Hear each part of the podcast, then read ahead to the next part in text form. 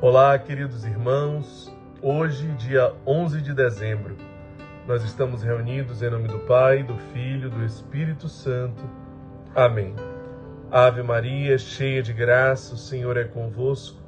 Bendita sois vós entre as mulheres, e bendito é o fruto do vosso ventre, Jesus.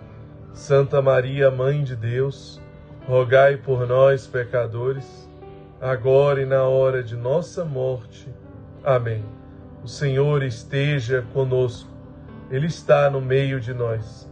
Proclamação do Evangelho de Jesus Cristo, segundo São Lucas. Glória a vós, Senhor. Um dia Jesus estava ensinando. À sua volta estavam sentados fariseus e doutores da lei, vindo de todas as aldeias da Galileia, da Judéia e de Jerusalém. E a virtude do Senhor o levava a curar. Uns homens traziam um paralítico num leito e procuravam fazê-lo entrar para apresentá-lo. Mas, não achando por onde introduzi-lo, devido à multidão, subiram ao telhado e por entre as telhas o desceram com o leito no meio da assembleia diante de Jesus.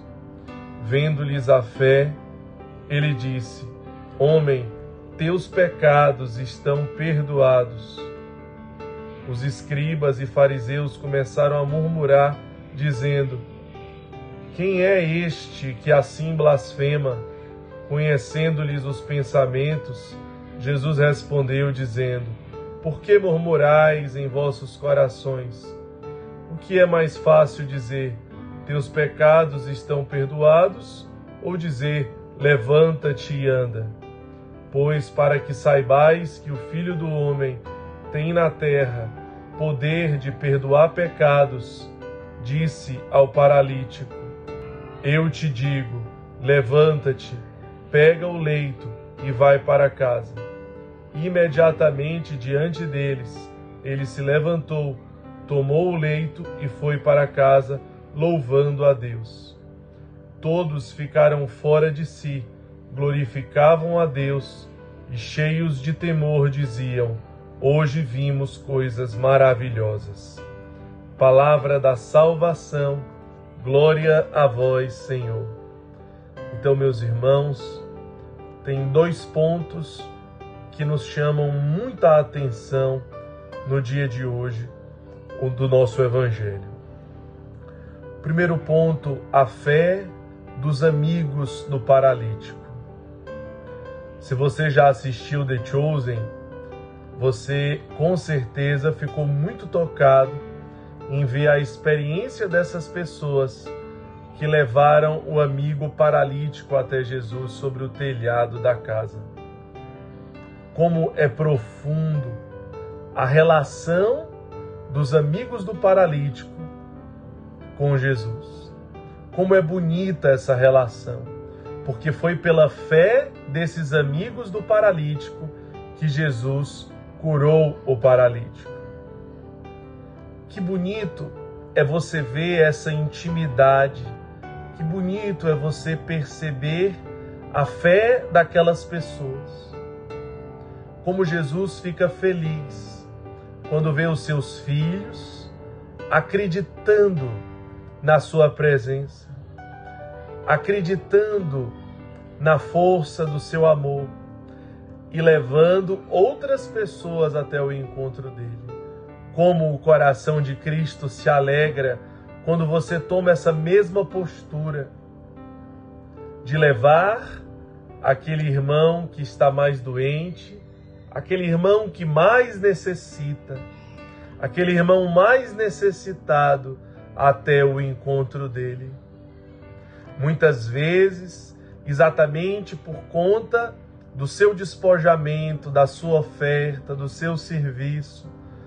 Jesus fica tão tocado, fica tão feliz com a forma com que você tem servido, que você tem perseverado, que você tem sido fiel ao chamado dele, que ele vai realizando grandes obras, a partir sim da miséria do seu coração mas uma miséria que se oferta, que se consome, que se consome de amor por Cristo e de amor pela humanidade, uma humanidade ferida.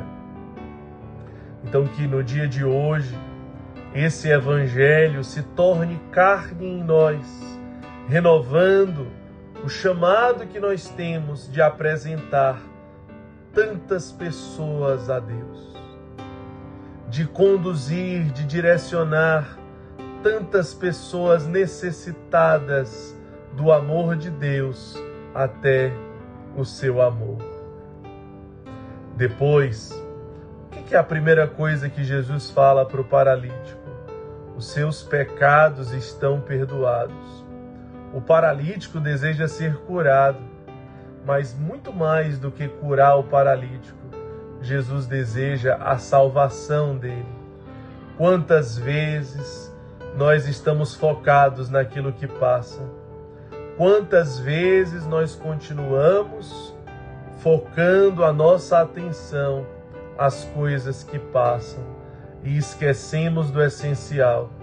Jesus aqui mostra onde está o essencial, na salvação do paralítico, na salvação do paralítico, na conversão do paralítico, na santificação do paralítico e não na cura física do paralítico, mas quantas vezes nós estamos focados nas curas físicas.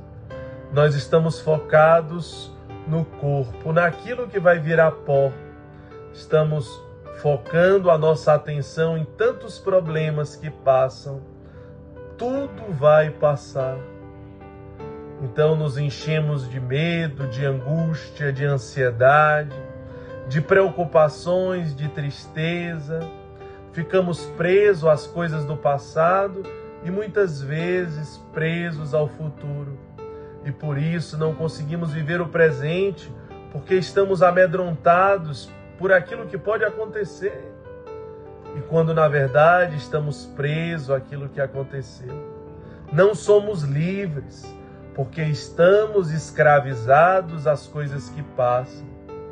Jesus vem mostrar tão claramente, tão claramente, aonde que deve estar a nossa preocupação na conversão, na salvação e na santificação. Jesus deixa muito claro: eu vou te curar para que as pessoas saibam que aquele que te cura pode perdoar pecados. Porque o grande interesse de Jesus é perdoar pecados, é gerar a sua salvação, a sua santificação. Portanto, que o Evangelho de hoje também se, se torne carne em nós, nos levando a este mesmo desejo de Jesus. Portanto, vamos confessar os nossos pecados e receber a absolvição daqueles que são persona Christi, os sacerdotes, Aqueles a quem Jesus diz: A quem vós perdoardes os pecados, eles serão perdoados, e a quem vós retiverdes, eles serão retidos. Então, meus irmãos, vamos viver no dia de hoje a graça de ter os nossos pecados perdoados e de viver um processo antes de qualquer outra coisa de conversão, de salvação e de santificação. Não existe nada mais importante do que isso. Que Deus nos abençoe em nome do Pai, do Filho e do Espírito Santo. Amém.